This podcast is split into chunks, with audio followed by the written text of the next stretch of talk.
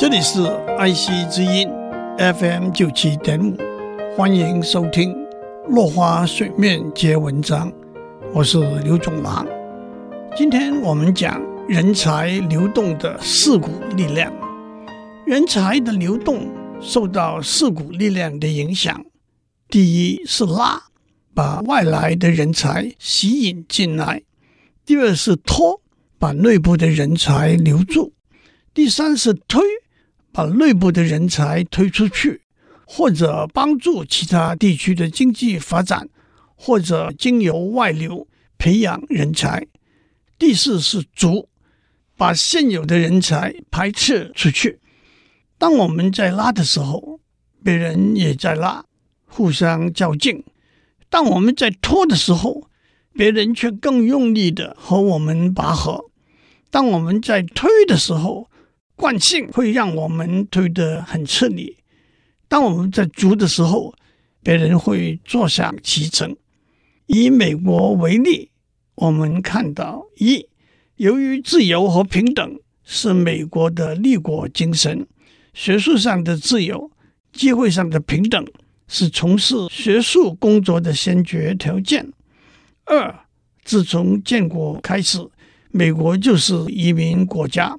美国的居留和移民法令对受过高等教育的知识分子有相当大的弹性和空间。三，美国避开战争的破坏，经济复苏和舒适的生活条件是吸引人才的重要因素。四。美国的高等教育首屈一指，拥有丰富的资源，吸收世界各地的精英前去求学，从事研究和教育的工作。五，美国的企业提供较多机会、良好的工作环境和优渥的待遇，也有成熟的创业环境。但是对于把国内人才往外推这一方面，美国做的比较少，不过他们有充分的内部资源和架构来训练、培养国内的人才。不过，因为世界变得更小、更平，二十一世纪里，像美国那样对人才有庞大吸引力的国家，正面临许多挑战。如今，美国在经济上的优势已大不如前。他们的高科技产业也面临激烈的竞争，基于国家安全的考量，移民政策也有一些变化。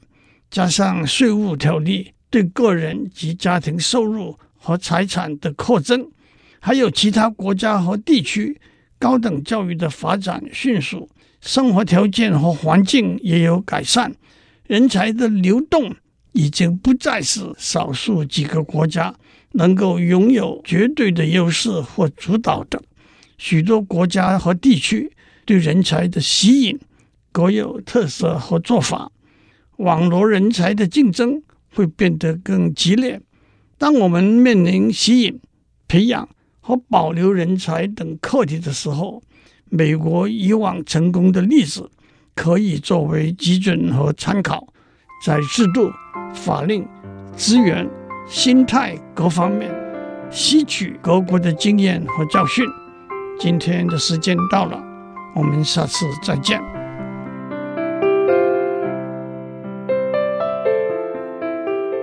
以上内容由台达电子文教基金会赞助播出。